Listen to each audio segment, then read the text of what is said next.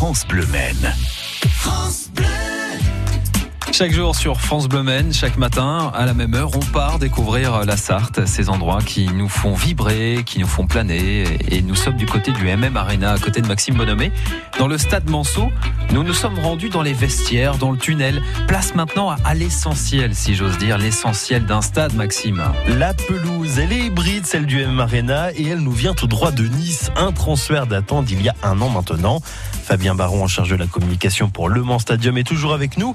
Alors, comme on dit dans le milieu, c'est un véritable billard. La volonté, de, en, changeant de pelouse, était justement d'avoir de, de, une pelouse de très haut niveau. Euh, la technologie mixto, c'est aujourd'hui ce qu'on va retrouver, par exemple, au stade Santiago Bernabéu. Euh, Real Madrid. Madrid, exactement. Donc, on est sur quelque chose de très haut niveau et, euh, et, c'est notre vocation, nous, au MM Arena, que de fournir des équipements de très haute qualité au club du Mont FC quand il vient, vient faire ses matchs ici. Et puis, on a effectivement des équipes expertes en la matière qui prennent soin de ce euh, joyau puisque euh, puisqu'effectivement euh, aujourd'hui la qualité de la pelouse est extrêmement importante dans, le, dans la vie d'un club. Bon, on tond la pelouse justement à, côté de, nous. On a de la chance parce que finalement on est à côté de la pelouse, au bord terrain, on peut voir donc tout le Marina, 25 000 places.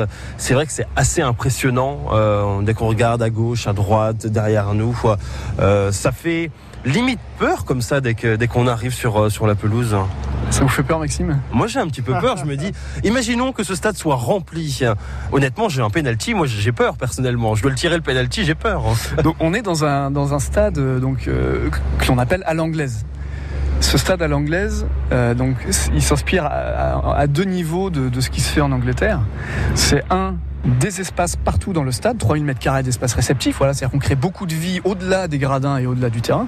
Et puis le deuxième point qui caractérise les stades à l'anglaise, c'est la proximité des gradins entre les gradins et la pelouse. Cette proximité-là, elle permet d'offrir un spectacle euh, intense à toutes les personnes qui sont dans les tribunes.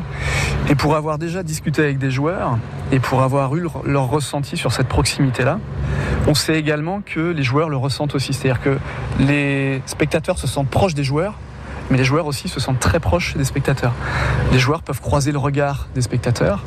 Il y a quelque chose d'extrêmement intense qui va se dérouler et ça, ça va permettre, en fonction du contexte du match, plusieurs choses.